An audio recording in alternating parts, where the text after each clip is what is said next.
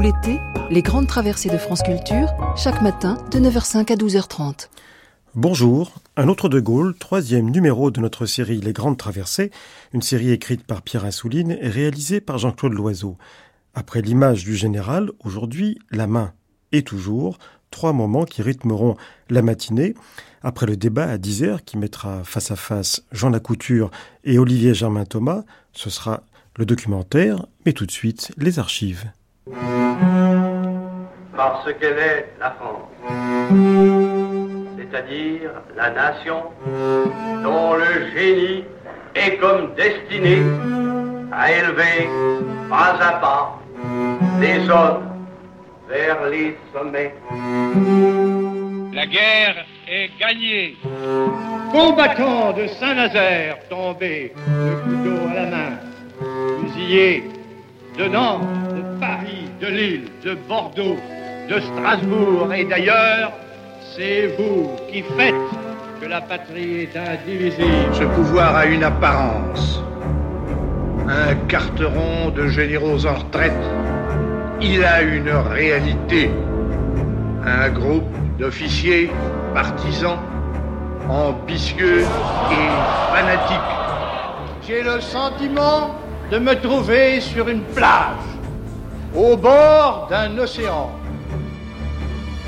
Qui a jamais cru? Eh bien non, que le général de Gaulle étant appelé à la barre la République n'abdiquera pas. devrait se contenter d'inaugurer les chrysanthèmes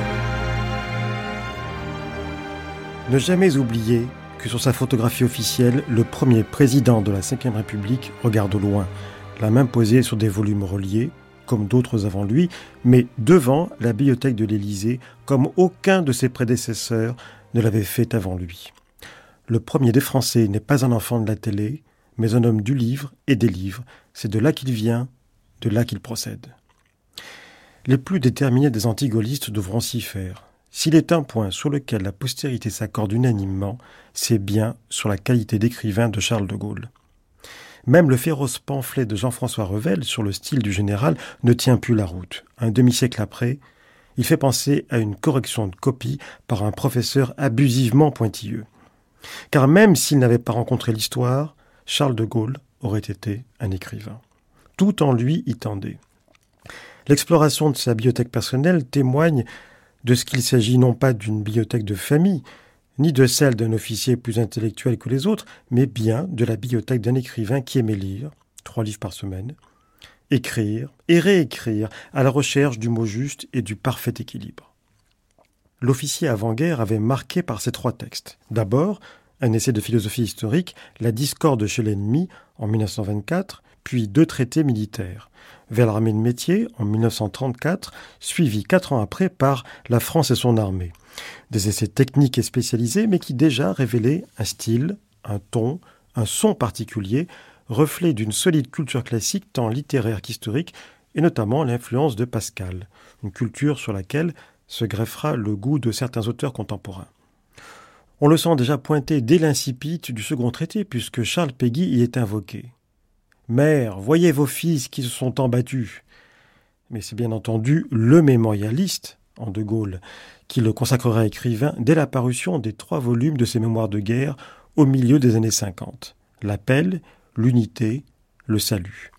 Un massif historique auquel il faudra adjoindre ce que Georges Duhamel appelait les pièces justificatives, des milliers de documents d'archives qu'une petite équipe de chercheurs, dirigée par Olivier Germain Thomas, publiera en plusieurs tomes sous le titre Lettres, notes et carnets, et où l'on verra l'épistolier et le diariste épauler le mémorialiste sans jamais rien céder sur le style et donnant même une touche privée qui manquait aux mémoires. Voilà pour l'œuvre publiée, mais quel est son terreau? Où plonge-t-elle ses racines et dans quelle tradition? Oh, je sais bien que la radio et l'agence du régime et un certain nombre d'organes de presse continuent à parler des députés, des sénateurs RPF, des groupes RPF, du RPF au Parlement. En le faisant, bah, ils font ce que faisaient les rhéteurs antiques. Qu'aux âmes, main d'aspergérées, il saupoudre la question de petits mensonges de manière à embrouiller le public. Et moi, on me dit, le rassemblement a échoué. Eh bien, dans une certaine mesure, à certains égards, à un certain moment, c'était vrai. Mais étant donné la liquéfaction du régime qui se poursuit, et étant donné ce que annonce l'avenir, eh bien c'est déjà plus vrai aujourd'hui. Du reste, je suis habitué, moi, à ces déboires qui sont suivis par la justification apportée par les événements. Dans ce sens, permettez-moi de le dire, ma vie publique a rencontré bien des échecs. C'est encore frappant à l'écoute de cette conférence de presse du 12 novembre 1953, où que l'on cherche, les Grecs et les Latins ne sont jamais loin. C'est la base, l'origine et la matrice. Mais encore, tous ces registres ont une source. Non que son inspiration fût sans mystère, mais elle trouve toujours une origine dans de grands textes. Encore fallait-il avoir le talent de les transcender et le génie d'accorder leur grandeur passée à celle de l'époque. Adopte-t-il le ton de la confession, fût-ce en s'adressant au plus vaste des publics, et l'on croit entendre en surimpression les accents de saint Augustin et de Rousseau. Lui qui est tout le temps dans la domination de soi et la maîtrise de l'émotion, le voilà qui fait ses aveux, reconnaît que sa vie publique a été un échec. Comme si le héros de la France libre, l'homme de guerre et de combat, avait tant chassé le naturel qu'il lui revenait sous sa forme la plus pure, la plus vraie s'agissant d'un tel solitaire, la forme de la mélancolie. L'eût-on poussé un peu plus loin ce soir-là qu'il aurait volontiers avoué à la foule que son rêve était de finir responsable de la bibliothèque municipale de Pontivy, ce qui lui aurait donné une certaine idée de la Bretagne intérieure. J'ai essayé, naguère, de déterminer les pouvoirs et le commandement à faire le corps cuirassé qui nous aurait évité l'invasion. Ben, j'y ai pas réussi. Quand j'étais membre du gouvernement de M. Paul Reynaud, j'ai tâché de décider ce gouvernement à gagner Alger, à se soustraire à l'ennemi, à continuer la guerre comme ça. Je n'ai pas pu. Et quelques semaines après, j'ai essayé d'aller à Dakar pour remettre l'Afrique tout entière d'un seul coup dans la guerre. Je n'ai pas pu entrer à Dakar.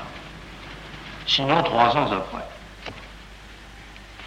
Et après la victoire, j'ai tâché de maintenir l'unité qui s'était formée autour de moi, et l'unité s'est brisée. Et dans une situation grave, j'ai voulu réunir, rassembler les fils et les fils de la France, et je n'ai pas encore réussi. Si ces échecs étaient miens, ça n'aurait aucune importance. Malheureusement, ce sont tous des échecs de la France. Il est vrai que dans les intervalles, il y a eu quelques succès. Et ce qui me détermine à poursuivre, c'est que ces succès ont été les succès de la France. Tous, sans exception. Pendant les jours les plus sombres, de la plus sombre épreuve, pendant la guerre, je vous confesse qu'il m'est arrivé de me dire il m'est arrivé de penser peut-être que ma mission consiste à être l'élan ultime vers les sommets. Peut-être qu'elle consiste à écrire dans notre histoire les dernières pages du livre de notre grandeur. Et puis, à d'autres moments, sentant renaître en moi la foi avec l'espérance, je me disais au contraire, peut-être, que la voie que je montre à la nation, c'est celle par où, à la fin des fins, nous arriverons à l'avenir, à un avenir où l'État sera juste et fort, où l'homme sera libérée, où la France sera la France, c'est-à-dire grande et fraternelle. J'en suis encore là aujourd'hui. Mesdames, Messieurs, je vous remercie de l'attention que vous avez bien voulu me porter et je vous demande la permission de prendre congé de vous. Eut-il du ton de la maxime et l'on voit aussitôt se lever les statues de la Rochefoucauld, la Bruyère et Chamfort, le moraliste en De Gaulle s'étant constamment nourri chez ses maîtres du grand siècle. De son commerce avec eux, il a retenu un principe, sinon un procédé, qui consiste à ériger l'observation particulière en vérité universelle. C'était le cas ce soir-là, le 18 juin 1942, au Royal Albert Hall à Londres. Les raisonnables ont duré et les passionnés ont vécu. Voilà deux ans que la France, quoique trahie et livrée à Bordeaux, continue le combat par les armes, par les territoires, par l'esprit de la France combattante. Pendant ces deux ans, nous avons beaucoup vécu, parce que nous sommes des passionnés, mais aussi nous avons duré. Ah, que nous sommes raisonnables. Nous sommes, dis-je, des passionnés, mais en fait de passion, nous n'en avons aucune. La France.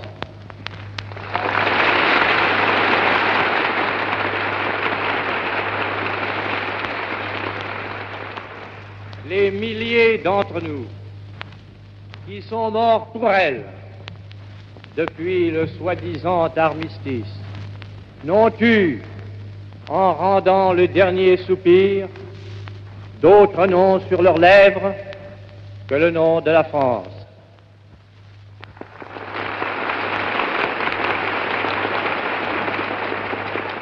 Et j'ai dit que nous sommes raisonnables. En effet, nous avons choisi la voie la plus rude, mais aussi la voie droite.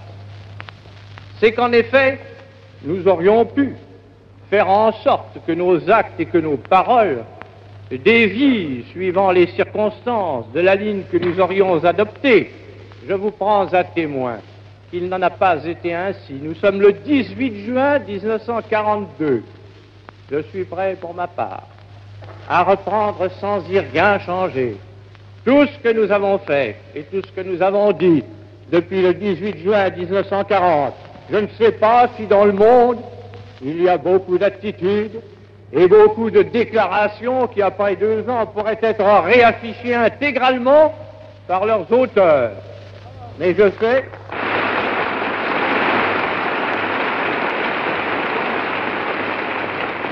Mais je sais que notre entreprise à nous, peut-être depuis la première heure, contresigner telle qu'elle tous les jours, cette rectitude qui fut notre politique, elle était, les événements l'ont montré, la meilleure politique possible. Oh, certainement, certains fléchissements dans nos devoirs, certains accommodements avec nos responsabilités auraient pu, quelquefois, nous faire paraître plus commodes. On aurait dit moins souvent ah, comme ils sont difficiles. Mais, du même coup, nous aurions perdu ce qui fait notre flamme et notre raison d'être, l'intransigeance, dans l'honneur, pour le service de la patrie. Car la patrie se trouve refoulée dans une extrémité telle qu'aucune compromission, aucune transaction n'est concevable. Que serait-elle devenue si Jeanne d'Arc, si Danton, si Clémenceau avait voulu transiger du désastre à la victoire, la voie droite est le plus court, mais elle est aussi le plus sûr chemin. Jeanne d'Arc, Danton, Clémenceau sont appelés à la rescousse pour soutenir sa propre intransigeance. Le dramaturge en lui doit beaucoup également à Corneille, dont il est imprégné depuis sa jeunesse. Son sens du tragique et ses rêves de grandeur en sont nourris. Rassignan en privé mais cornélien en public, il sait où puiser ses citations et son inspiration dans Sidna parfois, mais le plus souvent dans le CID, comme lors de ce meeting à Londres, toujours au Royal Albert Hall, mais le 11 novembre 1942. On voit bien qu'il y a du Rodrigue en lui, qui ne voudrait pas connaître la honte de mourir sans avoir combattu. Jean Serrois relève à juste titre le parallèle subliminal établi par De Gaulle avec le grand personnage cornélien entre son aventure et celle de la France libre. Nous partîmes 500, nous nous vîmes 3000 en arrivant au port. Oui, de l'esprit et du cœur de nos paysans, de nos ouvriers, de nos bourgeois, de nos intellectuels, de nos prêtres, ont jailli les millions et les millions de pensées, de volontés, d'ardeur dont s'est formé le fleuve immense de l'instinct national. L'ennemi a eu beau fusiller, piller, corrompre, Vichy a eu beau mentir, décréter, persécuter, le malheur, l'isolement ont pu assaillir les courages, la faim a pu émasquer les corps, eh bien, le peuple français ne pense qu'à une seule chose, c'est à la fureur des ancêtres et à la vengeance d'un grand peuple, trahi dans sa confiance et violé dans ses foyers. Il y a là un courant élémentaire que rien ne détournera plus, qui est essentiel pour la phase nouvelle de la guerre, et tel qu'il serait bien difficile ensuite de rebâtir l'ordre et la paix du monde si on prétendait l'ignorer.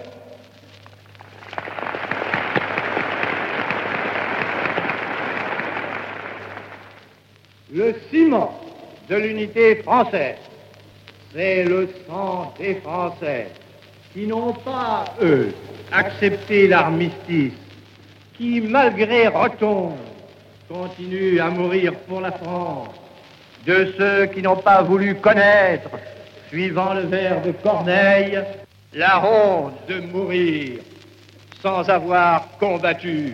Oui, c'est le cas sacrifice total de certains pour le salut de tous qui rassemble toute la patrie.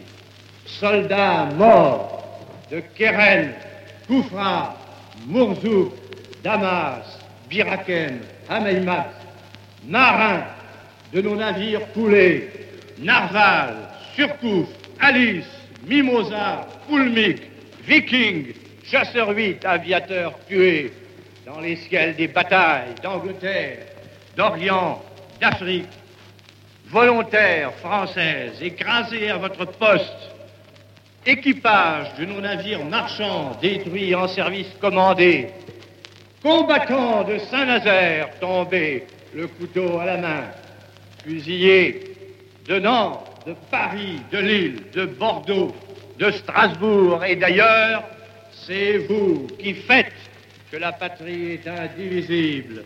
C'est par vous qu'elle ressent ces tressaillements qui font se lever les têtes et qui font se dresser les cœurs. C'est vous qui donnez son sens, sa portée, sa valeur à tout ce que nous tâchons de faire pour le salut du pays. Sans vous, rien ne serait rien, même pas les microphones et les porte-plumes. C'est vous qui condamnez les traîtres, qui déshonorez les attentistes et qui exaltez les courageux, braves et purs, enfants de chez nous, en rendant le dernier soupir, vous avez dit Vive la France Eh bien, dormez en paix. La France vivra parce que vous, vous avez su mourir pour elle.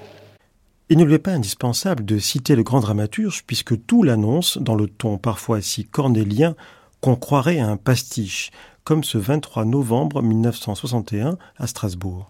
Qu'il se fût agi de combat ou de pacification, je dis aujourd'hui et bien haut qu'au total en Algérie, notre armée a rempli sa tâche avec courage et avec honneur, et que notre avenir sur place, à l'intérieur de nous-mêmes et vis-à-vis de l'univers, en aura directement dépendu.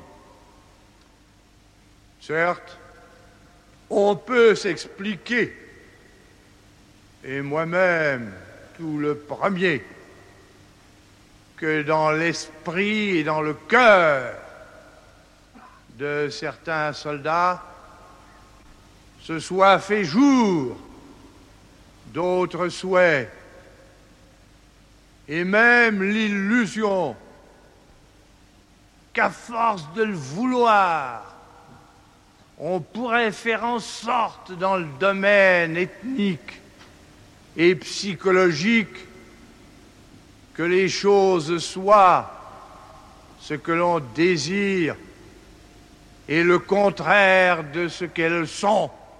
Mais, dès lors que l'État et la nation ont choisi leur chemin, le devoir militaire est fixé une fois pour toutes. Hors de ces règles, il n'y a, il ne peut y avoir que des soldats perdus. Impossible d'oublier le barésien en lui, et l'on ne s'étonnera pas de constater à l'exploration de sa bibliothèque que si les œuvres de Malraux en sont absentes, à l'exception notable des chaînes qu'on abat, en revanche, celles de Maurice Barrès y trônent en majesté, notamment les grands problèmes du Rhin et les familles spirituelles de la France. Je suis très heureux et en même temps très ému de saluer aujourd'hui la grande ville française et alsacienne de Colmar libérée.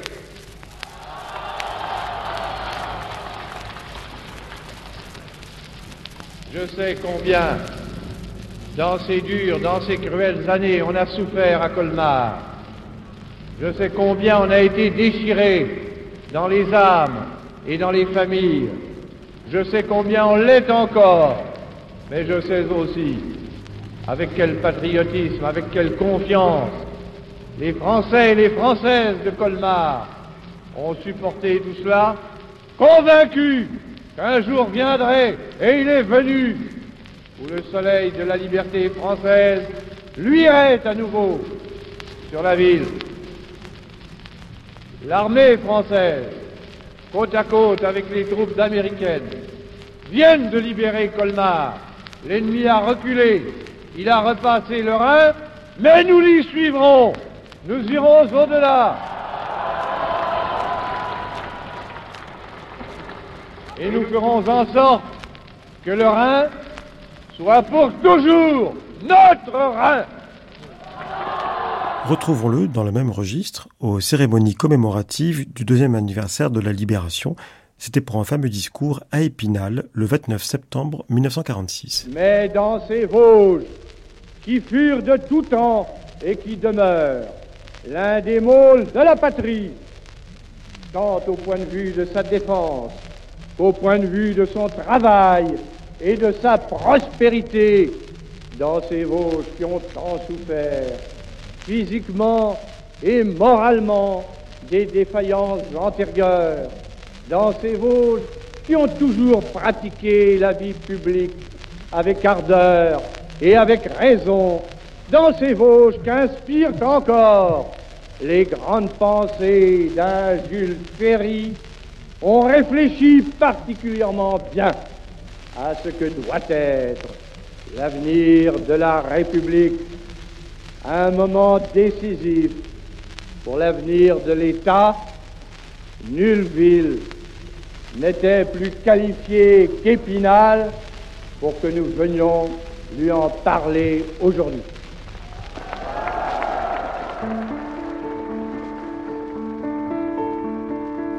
Enfin, en luttant pour tous les droits de la nation, ses droits intérieurs, en même temps que ces droits extérieurs, nous donnions à notre action et à notre autorité le caractère de la légitimité. Nous sauvegardions pour tous les Français le seul terrain sur lequel ils pouvaient recouvrer leur unité nationale et nous nous mettions en mesure de dresser contre tous essais d'empiètement de l'étranger une intransigeance justifiée.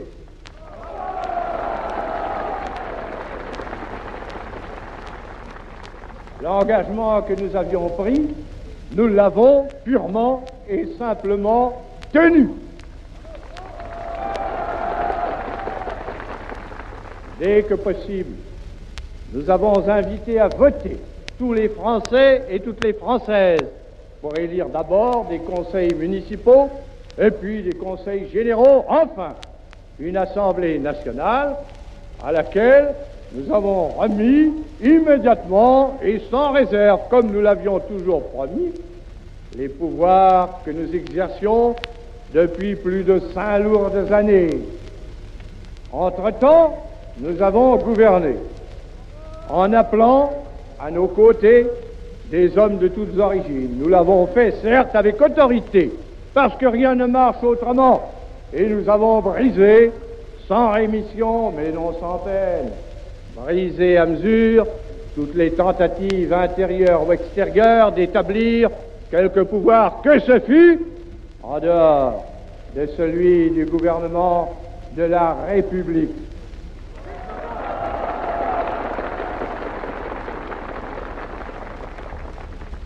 Peu à peu, la nation a bien voulu nous entendre et nous suivre. Et c'est ainsi que furent sauvées la maison et même quelques meubles. Et c'est ainsi que le pays a recouvré le trésor intact de sa souveraineté vis-à-vis de lui-même et vis-à-vis des autres. C'est pourquoi, soit dit en passant, nous accueillons avec un mépris de fer les imputations dérisoires d'ambition dictatoriale que certains aujourd'hui prodiguent à notre égard.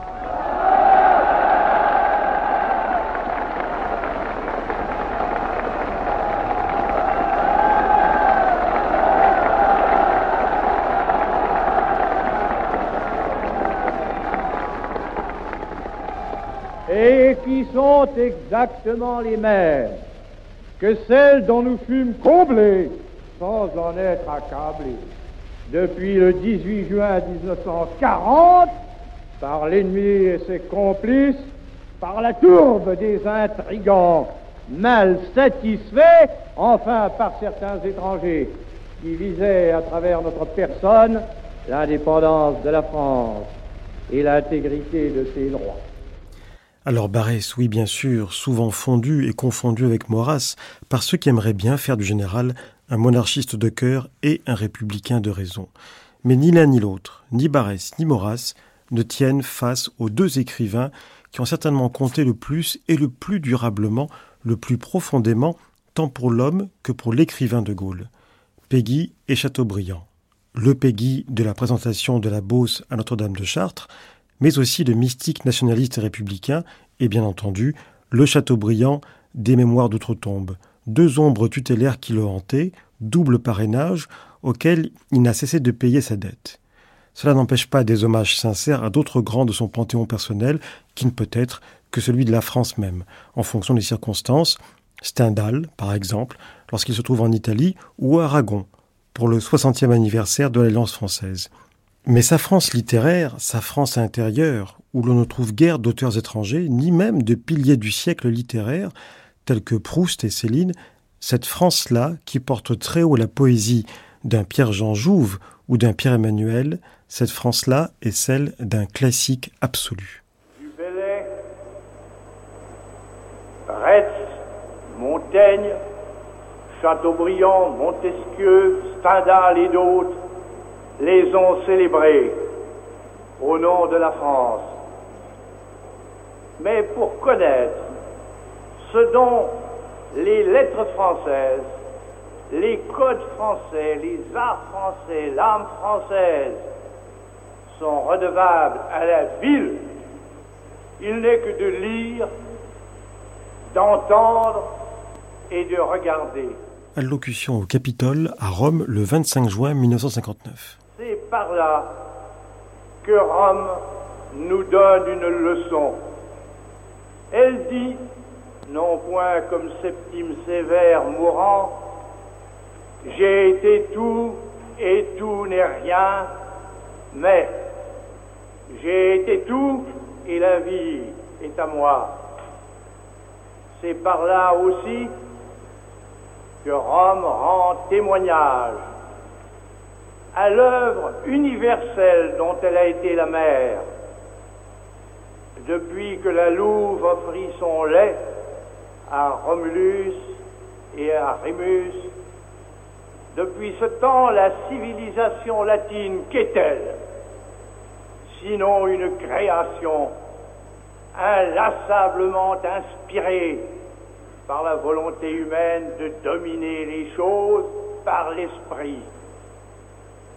Nulle part, mieux qu'à Rome, je ne saurais dire que la France, fidèle au même idéal, est aux côtés de l'Italie, comme une amie et une alliée. Vive Rome, vive l'Italie. Alors Stendhal en Italie, bien entendu, mais aussi les poètes de la Résistance qu'il avait cités à Alger le 30 octobre 1943 lors d'un discours pour le 60e anniversaire de l'Alliance française. Mais tandis que l'action des maîtres au-dedans et au-dehors de notre pays maintenait la haute pensée française dans le camp de ceux qui n'acceptaient pas le désastre, en même temps est en train de se produire un immense travail souterrain dans notre peuple, submergé de douleur et de dégoût, et qui se tourne vers les pures lumières de l'âme et de l'esprit,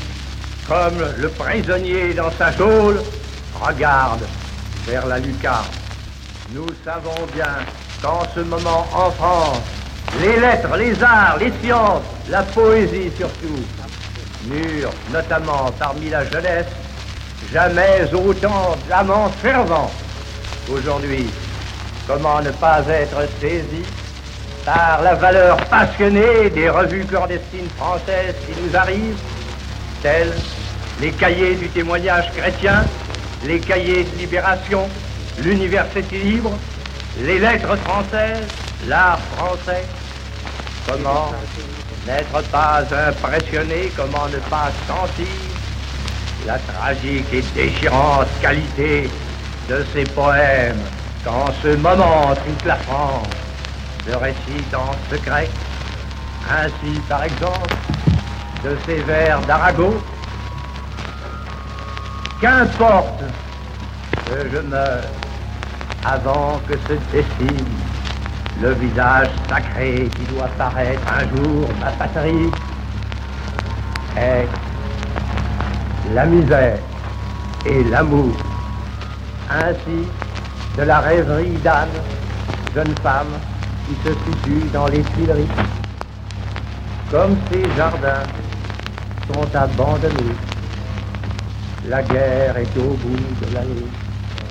Nulle part ne glisse en aller. Où donc est-il, mon amant, derrière les fils barbelés, ou dessus la mer, allant vers une armée triomphante? Ainsi du cri de colère de Jean Ami, contemplant les patriotes fusillés. Ce sang ne cessera jamais sur notre terre.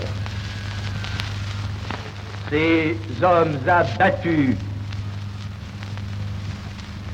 resteront exposés. Nous grincerons des dents à force de nous. Nous ne pleurons pas sur ces croix renversées, mais nous nous souviendrons de ces morts sans mémoire. Nous compterons nos morts comme on les a comptés. Quand il lui faut dire la mort, il se coule dans l'habit de Bossuet, à croire qu'il a de tout temps écrit et prononcé des oraisons funèbres. Celle du 11 novembre 1945 à l'Arc de Triomphe est un modèle du genre. Écoutez bien l'enregistrement un petit peu défaillant, est-ce que ça ne vous rappelle rien? Mort pour la France, mais triomphant comme elle, tombé sur tous les champs de bataille où, soit dans la lumière, soit dans l'ombre, s'est joué notre destin, ramené par tous les chemins de nos douleurs et de notre victoire. Voici donc ces morts revenus, escortés par les ombres de tous ceux qui depuis deux cents ans donnèrent leur vie pour défendre le corps et l'âme de la patrie. Voici donc ces morts assemblés. Mort pour la France, triomphant. Comme elle, tombée sur tous les champs de bataille, ou soit dans la lumière de nos douleurs et de notre victoire. Voici donc ces morts revenus,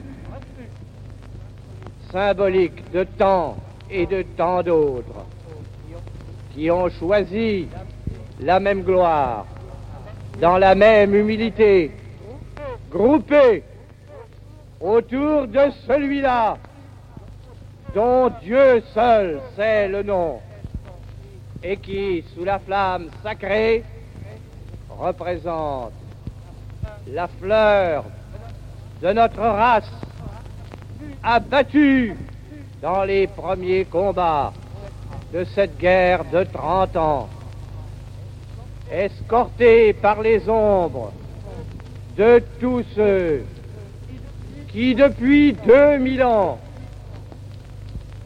ont sacrifié leur vie pour défendre le corps et l'âme de la patrie. Voici donc ces morts rassemblés, tandis que leur cortège monter les larmes à nos yeux et la fierté à nos cœurs.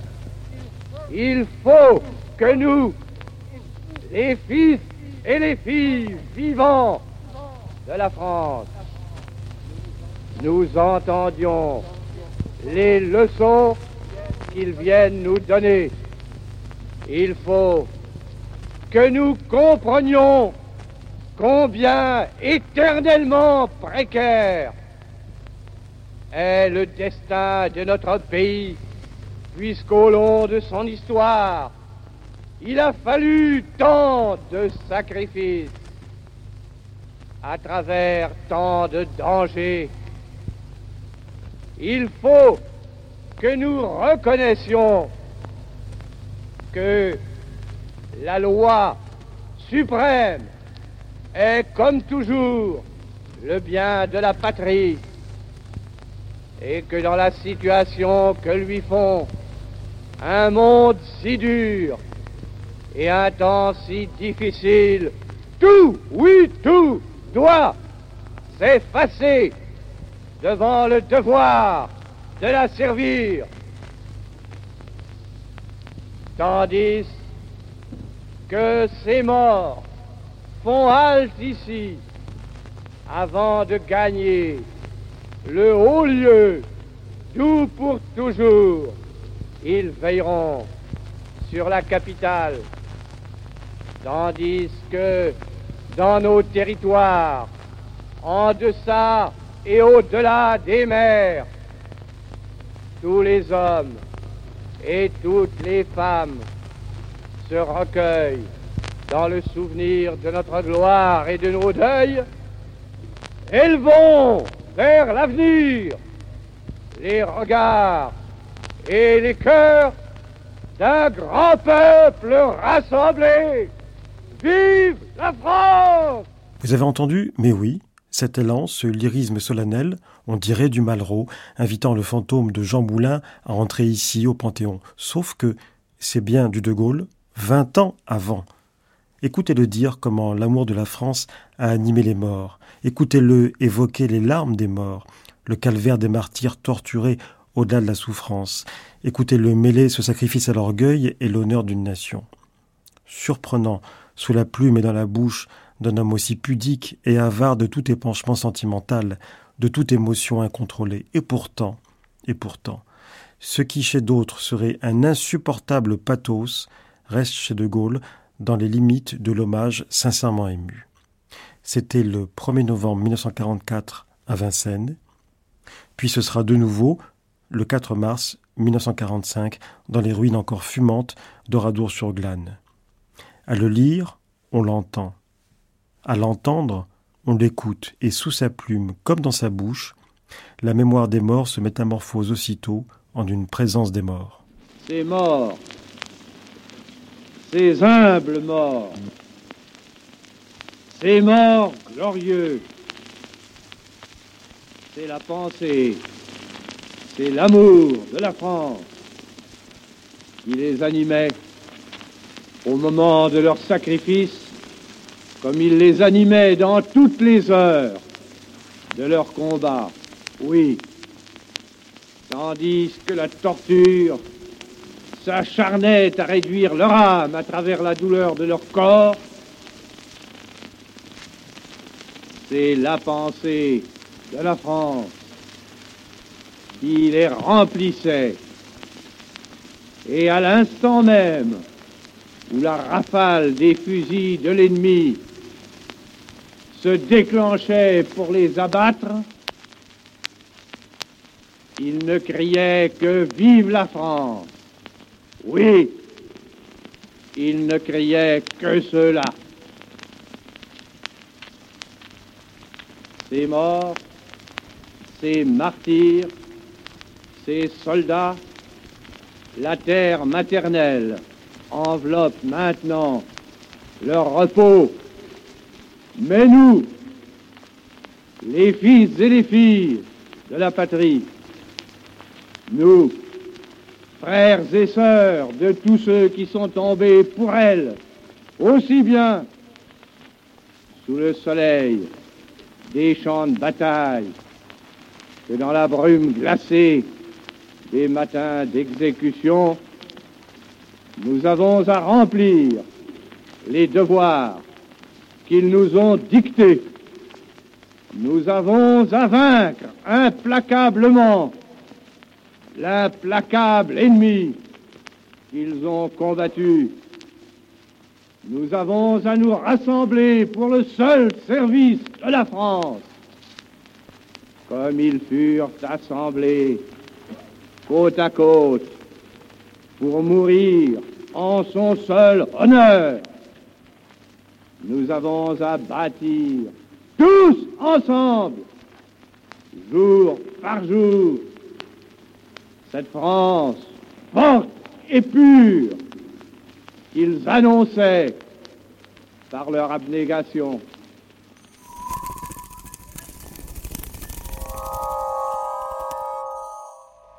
Monsieur le maire de Radour, sur Glane, il n'est pas possible d'exprimer les sentiments que l'on ressent quand on se trouve, comme c'est mon cas, au milieu de votre village, dans l'état où ils l'ont mis.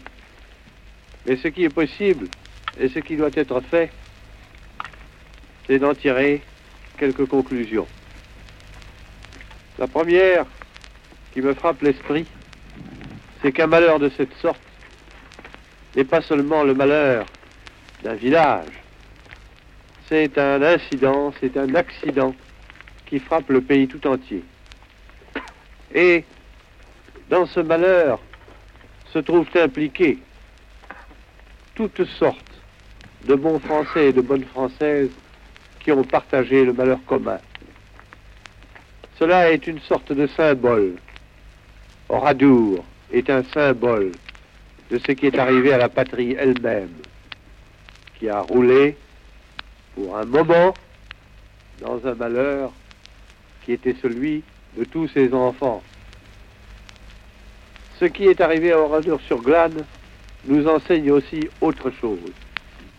C'est que pour réparer et pour conserver le souvenir, il faut rester ensemble, comme nous le sommes maintenant. Il faut qu'un lieu, comme Oradour-sur-Glane, qui est bien un de ceux dont parlait Barès quand il disait qu'il y en a où souffle l'esprit, c'est qu'un lieu comme celui-là reste une chose commune à tous, une chose où tout le monde reconnaisse le malheur commun, la volonté commune et l'espérance commune. Et puis la dernière leçon, c'est que jamais plus, n'est-ce pas? Il ne faut qu'une chose pareille puisse arriver à quelque point que ce soit de la France. Et pour que cela ne puisse pas arriver, il faut bien nous convaincre, tous et toutes, qu'il y a des dispositions à prendre. Des dispositions qui ne sont pas seulement des formules, des dispositions qui ne consistent pas seulement à faire confiance aux autres, même quand ces autres ont la meilleure volonté du monde, mais il faut se faire confiance en soi-même, se faire justice soi-même et s'assurer ses sécurités soi-même. Si par-dessus le marché, les autres ont compris ce que nous avons été nous forcés de comprendre, ce sera tant mieux pour et tant mieux aussi pour la France. Mais s'ils n'ont pas compris tout à fait, il faut néanmoins que les choses soient faites de manière que cela n'arrive plus jamais. Voilà, monsieur le maire, ce qui me paraît devoir être tiré comme conclusion, comme enseignement pour la patrie tout entière de ce qui est arrivé à votre pauvre et cher Oradour, de ce qui est arrivé à tous ceux, à toutes celles que vous tous qui êtes ici avez perdu dans cet effroyable meurtre, avez perdu dans ces ruines qui resteront historiques et symboliques pour la France tout entière. Je salue Oradour sur Glane. Je salue au nom du gouvernement de la République les martyrs qui y ont péri. Je salue leurs familles. Je salue vous, monsieur le maire, la municipalité d'Oradour, et je salue tous les bons Français et toutes les bonnes Françaises dont je vous assure que la pensée se porte sur vous, bien souvent, et en tout cas en cette minute. Je vous demande de vous serrer la main, et en le faisant, je tiens à vous marquer, monsieur le maire, que c'est le gouvernement de la République qui tient à rendre un hommage particulièrement ému, en ma personne, à Oradour-sur-Glane et à tous ceux qu'Oradour a perdus. N'oublions pas que nous sommes gouvernés par un styliste, dira Jean Amrouche, et effectivement, on ne risque pas de l'oublier. Son verbe même nous le rappelle dès qu'il se déploie sous sa plume dans la solitude de Colombay, assis à son bureau face au coteau champenois à perte de vue, et puis tout en haut de sa silhouette de héron à galon. C'est valable pour tous les âges du général, qu'il soit en civil ou en militaire. Si le style est l'homme même, ses écrits, le moindre de ses écrits, le résume aussi bien que leur ensemble, comme celui-ci, prononcé le 12 mai 1946 en Vendée, devant la tombe de son cher Clémenceau tant admiré, qu'il appelait à l'aide au micro de la BBC à Londres en l'interpellant d'outre-tombe, le tigre, le père la victoire, le président, dont il disait en 1920 Il fut la France, et tout était dit déjà.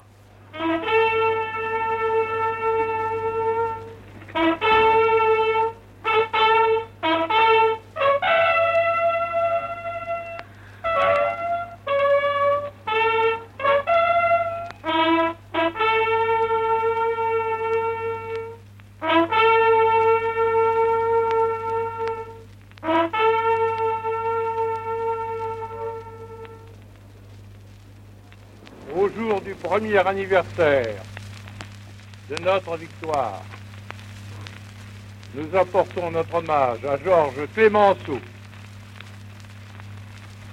car son exemple est celui des anciens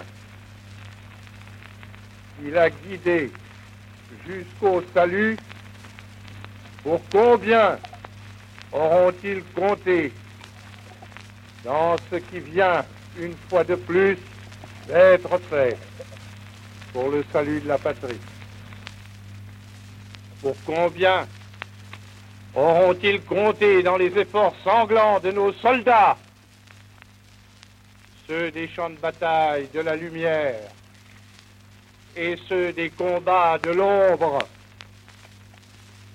parce qu'ils se rendaient compte, parce qu'ils se souvenaient des sacrifices qu'avaient fait leurs pères pour que la France restât grande et libre.